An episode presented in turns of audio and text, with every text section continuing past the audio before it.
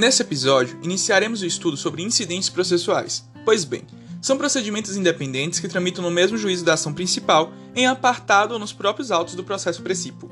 Uma de suas espécies são as exceções, que constituem por natureza formas de defesa indireta, capazes de protelar ou extinguir o processo. As hipóteses de exceção estão descritas no artigo 95 do CPP.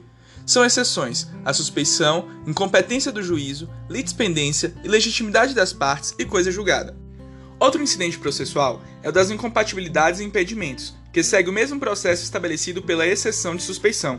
Isso ocorre quando houver alguma incompatibilidade ou impedimento legal por parte do juiz, do Ministério Público, dos serventuários ou funcionários de justiça e dos peritos e intérpretes.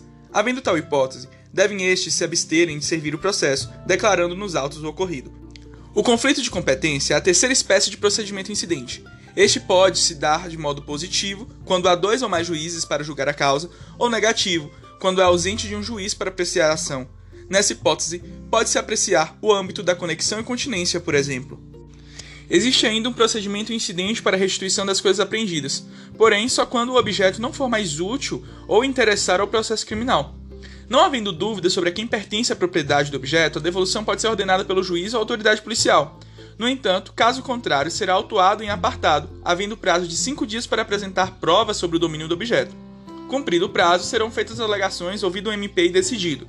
Não observar tal prazo, será processado na esfera civil, existindo a possibilidade de o objeto ficar sob a guarda de depositário ou terceiro idôneo.